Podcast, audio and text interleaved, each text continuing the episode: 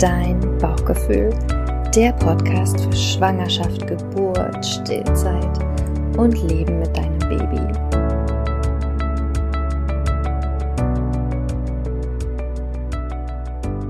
Hallo und herzlich willkommen. Es ist mal wieder Sonntagvormittag. Eine neue Folge von meinem Podcast ist online gegangen. Und ja, heute, wie ungewöhnlich, bin ich mal wieder alleine hier am Mikro. Und es wird diesmal auch nicht so eine lange Folge, aber es ist eine Folge, die mir einfach unglaublich wichtig ist. Und ich bin ehrlich mit dir, die nehme ich eigentlich so ein bisschen für mich selbst auf, weil jedes Mal, wenn ich dann das Thema habe, in Gesprächen mit Kundinnen, Followerinnen oder auch sonst wem, kann ich immer auf diese Podcast-Folge verweisen. Da muss mich nicht immer und immer und immer wieder wiederholen. Also, unser Thema ist heute, die Folge heißt, nichts kommt ins Kind. Hm, äh, was meine ich denn damit? Und äh, bevor ich das etwas genauer erkläre, hole ich ein bisschen aus. Und ich sage dir vorweg, diese Dinge hätte ich so, so gern schon vor, ja, jetzt fast acht Jahren gewusst, als ich meine erste Tochter bekommen habe, weil ich habe da einfach so viele Dinge falsch gemacht, die ich rückblickend mit diesem Wissen von heute einfach, ja, ich würde sie einfach wirklich anders machen und Daher gibt es diesen Podcast ja. Ich teile meine Erfahrungen mit dir, ich teile mein Wissen mit dir und dass du einfach ja die Möglichkeit hast, vielleicht sogar beim ersten Mal die Dinge schon anders zu machen. Also es geht heute um das ähm, Mikrobiom deines Babys und für mich ist dieser Begriff jetzt tatsächlich schon sehr geläufig und du denkst dir vielleicht so, äh, was ist denn das Mikrobiom? Ah, habe ich ja noch gar nichts von gehört. Also das Mikrobiom ist im Prinzip nichts anderes als die Darmflora deines Babys. Natürlich haben wir auch ein Mikrobiom auf der Haut, das ist nochmal was anderes, aber mir geht es heute tatsächlich um das Mikrobiom, was sich äh, in deinem Baby in dem Magen-Darm-Trakt befindet. Und ich glaube, das ist etwas, was schon auch so überall in der Gesellschaft angekommen ist heute, auch wenn es nicht jeder umsetzt in seinem Alltag. Aber ich glaube, das hat man schon hier und da gehört, dass ja im Prinzip in unserem Darm unser Immunsystem sitzt, ja, also dass die Gesundheit unseres ganzen Körpers im Prinzip im Darm beginnt, ja. Und was wollen wir für unsere Babys? Wir wollen ziemlich wahrscheinlich, du und ich, bin ich mir sicher, einfach, dass unsere Kinder ein gesundes, starkes Immunsystem bekommen und einfach, ja, ihr ganzes Leben im besten Fall einfach eine super gute Basis haben, um ein gesundes Leben zu führen. Und das, worüber ich heute spreche, sind so Dinge, wo du dir vielleicht bisher gedacht hast, so, na ja, aber das macht doch nichts, ja. Und ich versuche dir heute so ein bisschen, ja, schon auch, also äh, einfach, nicht komplex, weil das wir einfach den Rahmen sprengen, zu erklären, wie da die Zusammenhänge sind. Aber zurück zum Mikrobiom.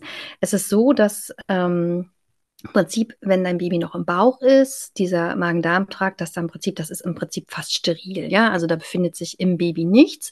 Aber in dem Moment, wo es geboren wird, ähm, kommt ein Baby einfach mit einer Vielzahl von Keimen, Viren, Pilzen aus der Umgebung und von den Menschen, die es berühren, in Kontakt. Ja? Und dieses Besiedlungsprinzip, äh, das Besiedlungsprinzip im Magen-Darm, äh, läuft so nach dem Motto, wer zuerst kommt, mal zuerst. Deswegen zum Beispiel ist es auch total wichtig, wer dein Baby zuerst berührt. Weil wer dein Baby zuerst berührt, der hat ja, auch wenn der Handschuhe trägt oder diejenige Handschuhe trägt, ähm, hat ja ein eigenes Mikrobiom auf der Haut, am Körper. Und das heißt, das überträgt sich auf dein Baby. Sodass dir, dir einfach schon mal, falls du jetzt noch schwanger sein solltest, dir einfach gut überlegen solltest, hey, wer darf überhaupt mein Baby als erstes berühren? Und es ist nämlich so, die Natur hat es so eingerichtet, dass einfach so, wenn so ein Platz bereits besetzt ist, dass der später nicht mehr so leicht einzunehmen ist. Also das heißt, wenn schon vielleicht weniger gute ähm, Bakterien oder Besiedler äh, da die Plätze besetzt haben, dann ist es für die guten Bakterien gar nicht so einfach, die wegzukicken und äh, sich dort diesen Platz zu sichern. Deswegen wäre es schon mal sozusagen, wenn wir es so ganz am Anfang zurückgehen, wichtig zu gucken, okay, wer berührt mein Baby nach der Geburt. Ja, weil dieses Mikrobiom hat ein extrem oder gerade diese Erstbesiedlung, also was sind die ersten Keime, Viren, Pilze, Bakterien, die sozusagen mit meinem Baby in Kontakt kommen. Es haben Studien ergeben, hat einfach einen starken Einfluss, wenn nicht sogar einen lebenslangen Einfluss auf die Gesundheit deines Kindes. Und wirklich nur ganz, ganz kurz, da geht es jetzt auch gar nicht darum, wieder um Schuld oder dass du dich schlecht fühlst, nur einfach, dass du es weißt, ja. Ähm, bei der, einer, einem Baby, was vaginal geboren wird, ist die, gleich die Darmflora in der ersten, in den ersten Tagen der da, also der, also es ist so eine Mischung aus den Bakterien, die die Mama vaginal und rektal in sich hat, weil es ja logisch, ja, das Baby geht ja durch den Geburtskanal und das ist dann natürlich total verständlich, dass ein Baby, was nicht vaginal geboren ist, also was durch einen Kaiserschnitt geboren wurde, dass das natürlich ein ganz anderes Mikrobiom hat als das Baby, was vaginal geboren wurde, ja, weil das Baby ist ja durch die Bauchdecke sozusagen geboren und wurde zuallererst dann nicht von der Mama angefasst, sondern eben von, äh, von dem Arzt, der Ärztin, die Hebammen, Krankenschwestern, wer auch immer, Gummihandschuhe. Ähm, und dadurch hat dein Baby einfach ein ganz anderes Mikrobiom, wenn es per Kaiserschnitt auf die Welt gekommen ist. Inzwischen Kleines, das gehört jetzt nicht in die Folge, aber dass du es einmal gehört hast, befasst dich mit dem Thema Vaginal Seeding, ja, wenn du einen Kaiserschnitt planst, was du bitte nicht tun solltest, aber wenn doch, aus verschiedensten Gründen oder es einfach zu einem sekundären Kaiserschnitt kommen sollte, befasst dich mit dem Thema Vaginal Seeding. Da geht es nämlich darum, dass man sozusagen einen Abstrich aus der Vagina nimmt, um das auf der Haut des Babys zu verteilen, damit einfach das Baby das Mikrobiom der Mutter annehmen kann. Hier auch nochmal wichtig, das habe ich vorher auch nicht gewusst, habe ich für dich aber nochmal nachgelesen. Es macht tatsächlich einen Unterschied, ob ein ist, ob es ein geplanter Kaiserschnitt ist oder ein sekundärer Kaiserschnitt. Also dass der Unterschied ist tatsächlich gravierend beim Mikrobiom des Babys. Also auch da ist es eh mein Riesenappell, da mache ich sicherlich nochmal eine extra Folge dazu, warum man einen Kaiserschnitt nicht planen sollte und dann, wenn eher sozusagen einen sekundären Kaiserschnitt in Kauf nehmen sollte. Also der erste wichtige Punkt, es gibt einen Unterschied zwischen vaginal geborenen Babys und Babys, die per Kaiserschnitt auf die Welt gekommen sind. Der zweite wichtige Punkt, es gibt einen Unterschied der Darmflora zwischen gestillten und nicht gestillten Kindern. Ja? Das ist eigentlich auch fast keine Überraschung, aber ich will es einfach trotzdem nochmal sagen. Und weil natürlich die Muttermilch, ja, also die ist ideal auf das Baby abgestimmt, die enthält alles, was das Baby braucht und ist einfach ja lebendig. Und eine Pränahrung, die ja angerührt wird für das Baby, die natürlich auch Nährstoffe und Kalorien enthält in einer ganz bestimmten Zusammensetzung, ist halt immer gleich in der Zusammensetzung. Muttermilch ist lebendig, passt sich stündlich, täglich immer wieder an das Baby an.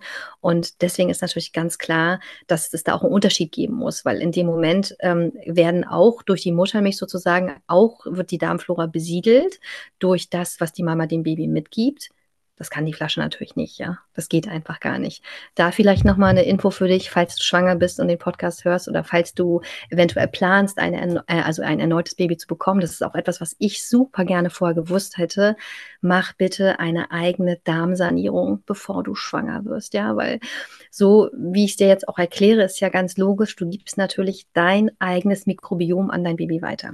Und wenn dein Mikrobiom gar nicht mal so cool ist, also weil die Darmflora besteht ja aus ähm, guten und schlechten Besiedlern, die leben da so im Einklang, ja. Ähm, Im besten Fall sollen die Guten überwiegen und die Schlechten in Schach halten. Aber bei ganz vielen Menschen heutzutage ist es halt auch so, dass die Schlechten überwiegen. Und wenn du dich halt nicht um deine Darmgesundheit kümmerst, bevor du schwanger wirst, gibst du natürlich auch dein weniger gutes Mikrobiom an dein Baby weiter. Und da habe ich eben auch die persönliche Erfahrung, weil ich habe offensichtlich auch nicht so ein gutes. Ich habe auch eine ähm, Erkrankung. Ich habe Zöliakie, also eine Darmerkrankung und ähm, habe mich nicht so gut um meine Darmgesundheit gekümmert.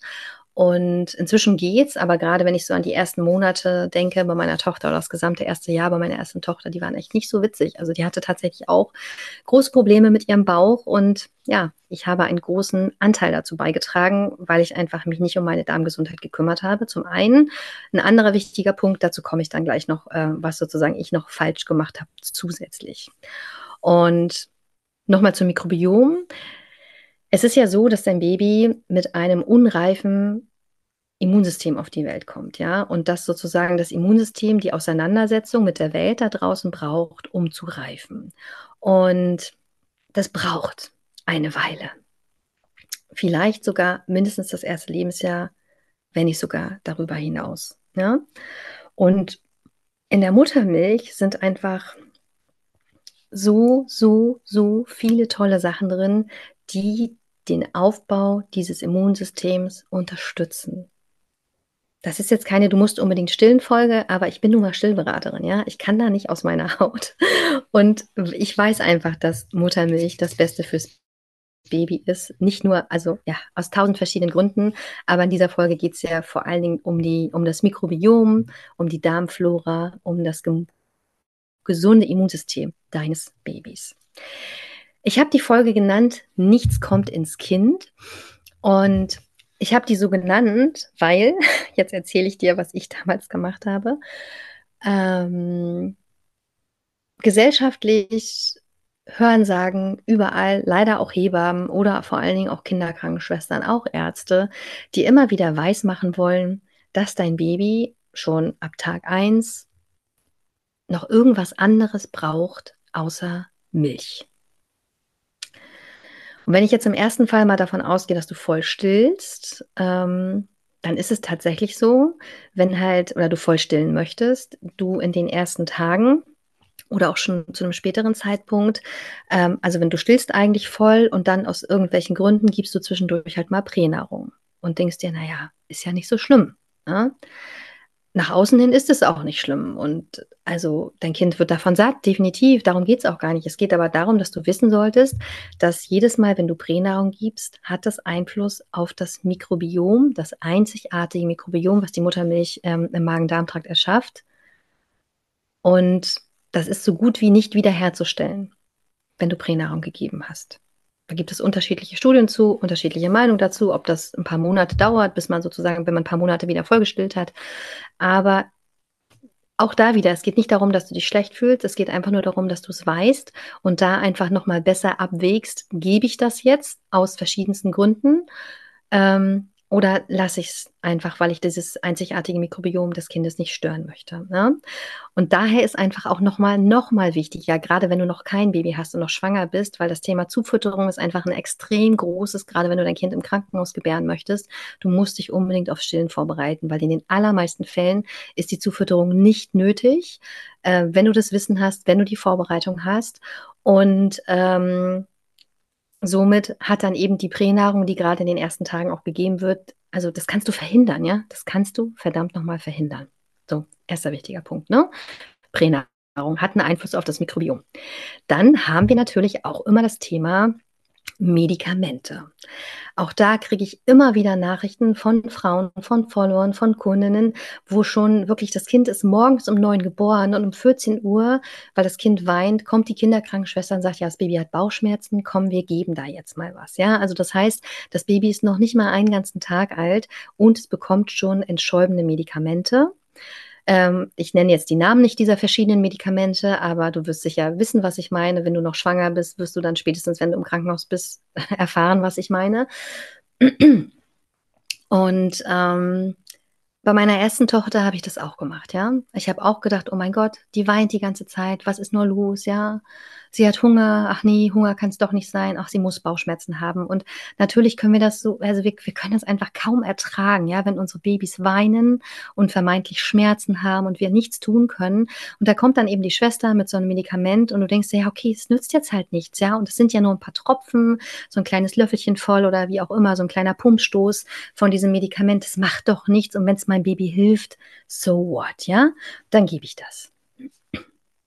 Ich bitte dich aus ganzem Herzen, es nicht zu tun. Erstens haben die allerwenigsten Baby tatsächlich Bauchschmerzen, ja, sondern die haben ganz andere Themen, warum sie weinen in den ersten Stunden und Tagen. Dazu mache ich noch mal eine extra Folge, glaube ich. Entschuldige bitte, dass ich mich zwischendurch immer mal wieder räuspern muss, aber ich bin immer noch ein bisschen angeschlagen. Ich war ja gerade sehr krank äh, über mehrere Wochen und ich merke, gerade wenn ich lange spreche, dass da immer noch ein bisschen was davon übrig ist.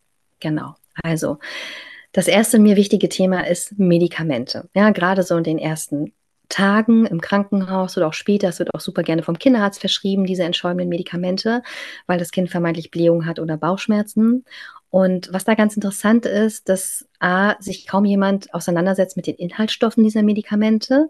Ja, das ist zugelassen für Babys, aber ja, da ist schon auch Zucker drin, da ist auch ein gewisser Prozentsatz Alkohol drin, da sind einfach, da ist einfach Chemie drin, ja, müssen wir uns nichts vormachen, das muss ich jetzt mal knallhart sagen. Und die Frage ist, willst du deinem Kind diese Chemie verabreichen, wenn es nicht unbedingt nötig ist und es auch andere Mittel gibt und vielleicht es auch gar nicht die Ursache ist? Mit dem Wissen, was du jetzt hast, dass natürlich diese Chemie in deinem Kind Einfluss hat auf das Mikrobiom und somit auf das Immunsystem und somit auf die Gesamtgesundheit deines Kindes. Ja, das musst du dir wirklich einfach mal klar machen und auf der Zunge zergehen lassen, weil das machen wir uns nicht klar. Und sowieso stehe ich inzwischen mit deinem Bauchgefühl für eine ganz andere Art der Kindergesundheit oder der Babygesundheit. Auch das ist etwas, was ich über die Jahre so unglaublich verändert habe, ja. Ich werde auch immer gerne gefragt in meinem Wochenbett-Workshop oder am Still-Workshop, Cindy, was brauche ich denn für eine Hausapotheke, ja, bevor das Baby geboren ist? Und ich sage, äh, nichts. Warum solltest du deinem Kind irgendwelche Medikamente geben? Ja, also schon allein, es ist aber, dass, daran merkt man, wie wir als Gesellschaft einfach geprägt sind, ja, dass wir schon was da haben wollen, dass wir ne, für den E-Fall und irgendwie, dass wir glauben, dass wir den Kindern irgendwelche Medikamente, irgendwelche Zäpfchen oder keine Ahnung was alles äh, verabreichen müssen. Bitte, bitte, bitte macht es nicht. Wir reden natürlich jetzt hier nicht über ähm, Geschichten, die lebensbedrohlich sind. Ich glaube, da, da, da, das muss ich jetzt nicht nochmal extra sagen. Wer mich kennt, weiß einfach, ne, dass ich niemals sagen würde, wenn dein, Lebens, dein Kind lebensbedrohlich krank ist, dass du jetzt da dem Kind kein Medikament geben solltest. Ja? Mir geht's eher so um diese vermeintlichen Lappalien, so dieses, ach, das macht doch nichts, und hier mal ein bisschen nebenbei, da mal ein bisschen nebenbei, weil das Kind jetzt Bauchschmerzen hat, ja. Weiter geht's natürlich auch mit diesen ganzen Zahlungsmedikamenten, ja, weil natürlich gibt es Babys, die mit drei, vier Monaten anfangen zu zahnen. Und da kommt dann die nächste Frage an mich. Cindy, was kann ich geben? Was soll ich geben? Da gibt es ja auch verschiedene Medikamente in der, in der Apotheke. Es gibt ein Gel für den Mund, es gibt verschiedene Globuli. Und auch das ist etwas, was du dir gut überlegen solltest, ob du das wirklich machen möchtest, weil der Effekt dieser Medikamente ist nicht wirklich nachgewiesen, ja. Das ist ja der Witz daran, ja. Du gibst deinem Kind was, du schadest dem Mikrobiom und am Ende hilft es nicht mal wirklich. Und du hast noch viel Geld dafür ausgegeben, ja. Genau. Also, das sind so, also einmal haben wir das Thema Zufütterung, einmal haben wir das Thema Medikamente, die in den allermeisten Fällen nicht nötig sind, wo man andere Lösungen finden kann, ja. Und die Lösung ist meistens Körperkontakt, Stillen, ähm, das Baby in seinem Wein begleiten, ja, weil Babys haben einfach mal Dinge zu erzählen und Weine ist per se nichts Schlechtes. Das ist übrigens mal ein Reminder an mich für eine nächste Podcast-Folge zum Thema Wein. Und der dritte wirklich mir auch super wichtige Punkt. Wir haben jetzt gerade Winter, wo ich die Folge aufnehme, aber ich weiß, jeden Sommer, das Thema kommt seit fünf Jahren. Ich bin seit fünf Jahren Stillberaterin. Jeden Sommer mache ich Reels zu dem Thema immer wieder aufs Neue. Es kommt mir aus den Ohren, aber ich muss es immer wieder machen, weil es so weit verbreitet ist. Dein Baby braucht auch keine zusätzlichen Flüssigkeiten. Egal, ob es jetzt voll gestillt ist oder ob es voll die Flasche bekommt, es braucht keine zusätzlichen Flüssigkeiten. Sprich, dein Baby braucht und sollte kein Wasser bekommen und aber auch keinen Tee. Es wird immer wieder gerne gesagt, und das finde ich wirklich grob fahrlässig, auch von Hebammen, bei wenigen Tagen alten Babys, dass man denen zusätzlich noch Wasser geben soll, weil es warm draußen ist, weil sie so häufig an die Brust wollen oder was auch immer. Ich finde das so, so schlimm. Gerade beim Thema Wasser haben wir auch die Gefahr, ähm, von, von Wasservergiftung, ja. Also das werde ich jetzt auch nicht ausführlich machen, aber das kannst du dich auch gerne dann weiter informieren. Ne? Also es besteht einfach bei sehr jungen Babys, wenn man denen äh, zusätzlich Wasser und nicht nur hier einen Schluck und da einen Schluck, sondern auch in größeren Mengen verabreicht, ähm, besteht einfach die Gefahr der Wasservergiftung und das ist lebensbedrohlich. Und das Ding ist, du denkst dir jetzt, na ja, vielleicht, also, aber wenn ich, also wenn ich dem Baby das in den Mund gebe und das Baby das aber schluckt, dann will das Baby das bestimmt. Mm -mm. Da muss ich dich leider enttäuschen. Das hat nichts damit zu tun, das ist keine Willensentscheidung deines Babys, sondern Babys haben einen Saugschluckreflex, ja. Und das heißt, gerade der Schluckreflex, wenn der Mund voll läuft, ähm, dann muss das Kind schlucken, ob es will oder nicht, weil sonst würde es ersticken. Also das heißt, der Schluckreflex ist ein, also das ist ein Überlebensreflex, den ein Baby da mitbringt. Das heißt, nur weil ein Baby das Wasser schluckt, heißt es noch lange nicht, dass es das will oder braucht. Und der Witz ist ja, und das ist aber so verrückt, weil die Menschen bringen da einfach zwei komplett verschiedene Dinge zusammen, ja. Weil nach dem Motto, na ja, die Milch kann ja den Durst nicht löschen, weil wenn ich Durst habe, dann trinke ich doch auch keine Milch. Also wir reden jetzt hier von Kuhmilch, kein Glas Milch, sondern wenn ich Durst habe, trinke ich Wasser. Und das hauen die Menschen dann einfach in einen Topf. Aber das ist ja bei Babys was komplett anderes. Und die Zusammensetzung der Muttermilch kann man auch nicht mit der Zusammensetzung von Kuhmilch vergleichen. Und die Muttermilch ist perfekt auf das Baby abgestimmt. Ja, das hat man rausgefunden, dass im Sommer, wenn es sehr heiß ist, da zum Beispiel die durstlöschender ist. Ja, also die Zusammensetzung ganz anders ist als jetzt. Wir haben gerade aktuell minus sechs, sieben Grad.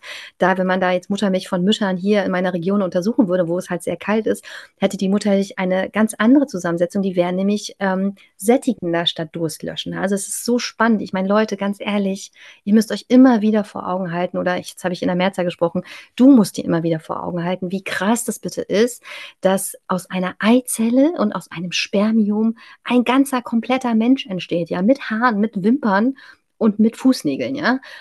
Und das macht die Natur ganz alleine. Aber dann, wenn es darum geht, das Baby zu ernähren, da hat die Natur das nicht hingekriegt, das, die Zusammensetzung so zu machen, ähm, dass das Baby sozusagen satt wird und der Durst gestillt wird. Nee, da müssen wir natürlich Fencheltee geben oder keine Ahnung was für ein Tee, äh, Kümmel, Anis, irgendwas oder natürlich auch Wasser.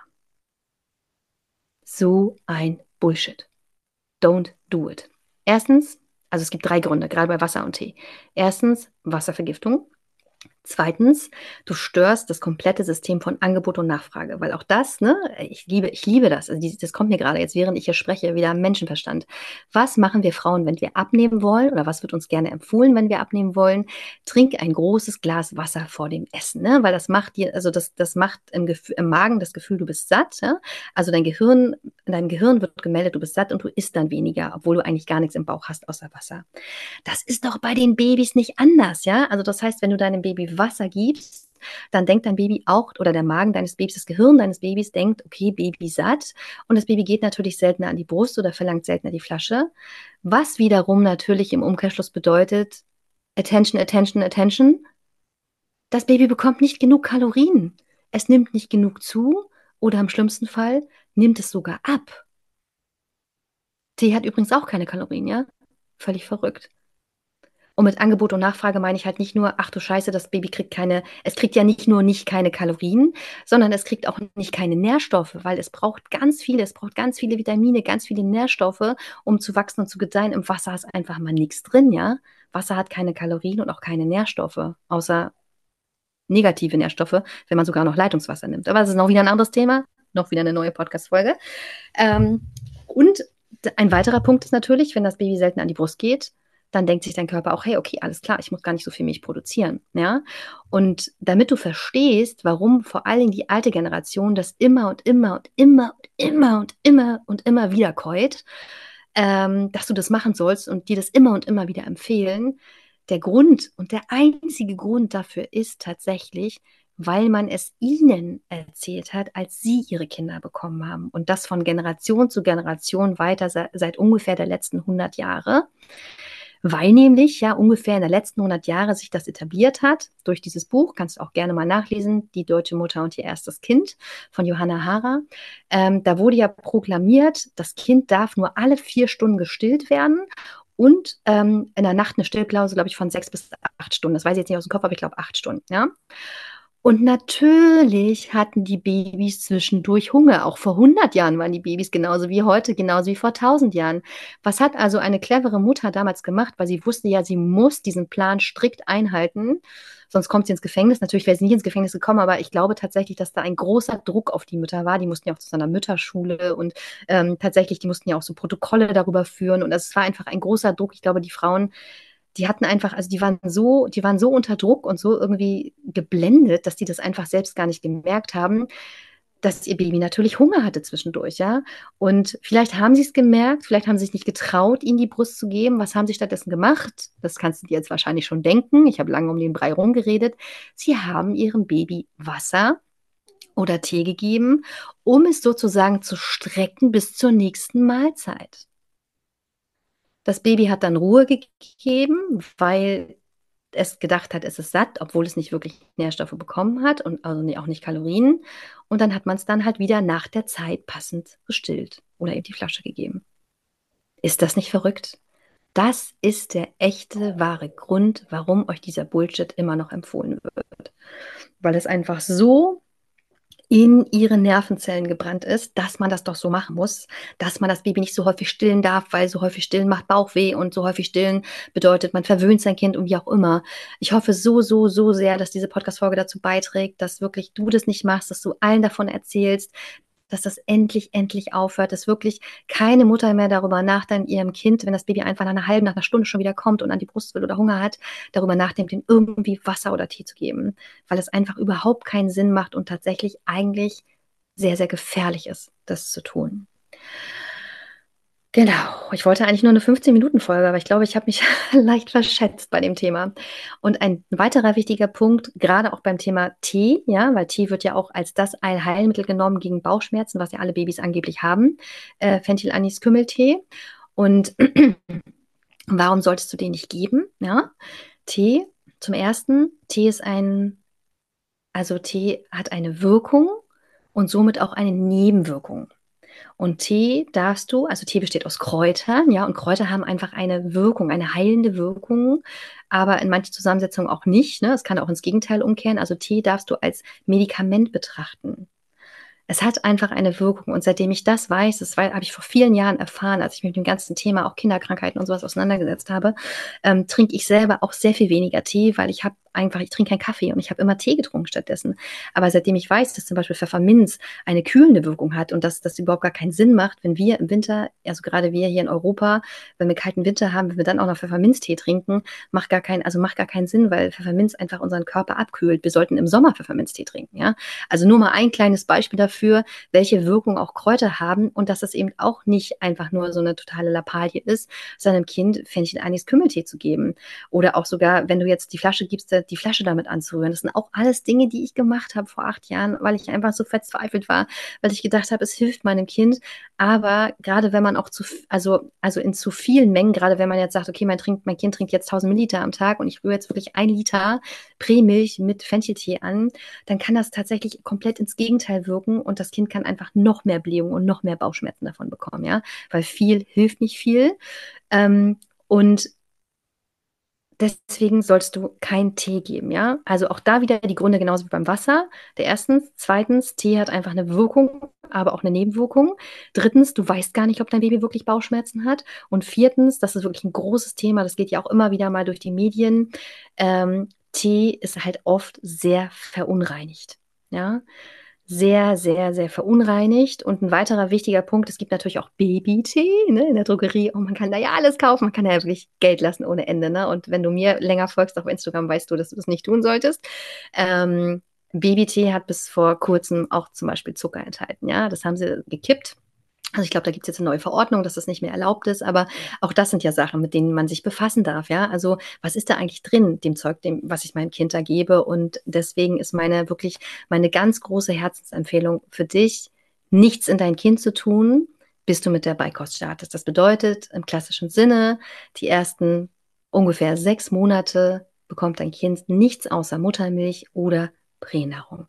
Medikamente nur, wenn es irgendwie um Leben und Tod geht, Ansonsten sollte das wirklich sehr, sehr, sehr, sehr, sehr wohl überdacht sein, weil wie gesagt, es hat einen Einfluss auf das Mikrobiom, somit auf das Immunsystem und somit auf die gesamte Lebensgesundheit deines Kindes. Ich hoffe so sehr, dass du mit dieser Folge diese Fehler nicht machst, die ich damals gemacht habe. Ich habe wirklich von Höckchen bis Stöckchen, ich habe alles in der Apotheke gekauft für meine Tochter, wirklich unglaublich. Es tut mir bis heute einfach unfassbar leid, was ich da alles in sie reingekippt habe, aus der Verzweiflung heraus, ihr helfen zu wollen. Auf der einen Seite und auf der anderen Seite das einfach auch nicht aushalten zu können, ja, dass mein Baby weint. Aber das, wie gesagt, wird dann nochmal eine neue Podcast-Folge werden. Und ich freue mich sehr über dein Feedback. Schreib mir gerne per E-Mail oder auch bei Instagram. Ich freue mich sehr über die Bewertung des Podcasts und wenn du ihn natürlich teilst, um auch, ja, anderen Müttern die Sicherheit zu geben, warum es einfach völliger Bullshit ist, seinem Kind einfach unendlich viele Medikamente reinzustopfen und oder aber auch Wasser oder Tee zu geben, wenn es noch keine Beikost bekommt. Bis zum nächsten Mal, meine Liebe. Ich wünsche dir einen ganz, ganz wundervollen Tag und freue mich, wenn du das nächste Mal einschaltest. Vielen Dank, dass du zugehört hast. Du findest mich unter dein Bauchgefühl bei Instagram. Ich werde dir das auch nochmal in die Show Notes schreiben und würde mich riesig freuen, wenn wir gemeinsam in einen Austausch gehen könnten. Also vielleicht hast du auch so eine Geschichte zu erzählen. Vielleicht hast du auch schon mal in deinem Leben so ein intensives Erlebnis gehabt mit deinem Bauchgefühl, mit deiner Intuition und bist dieser vielleicht sogar etwas früher als ich, nicht erst mit Mitte 30, gefolgt. Also immer her damit. Schreib mir eine Mail, schreib mir bei Instagram. Ich freue mich sehr, mit dir in Austausch zu gehen. Bis dahin, alles Liebe, deine Cindy.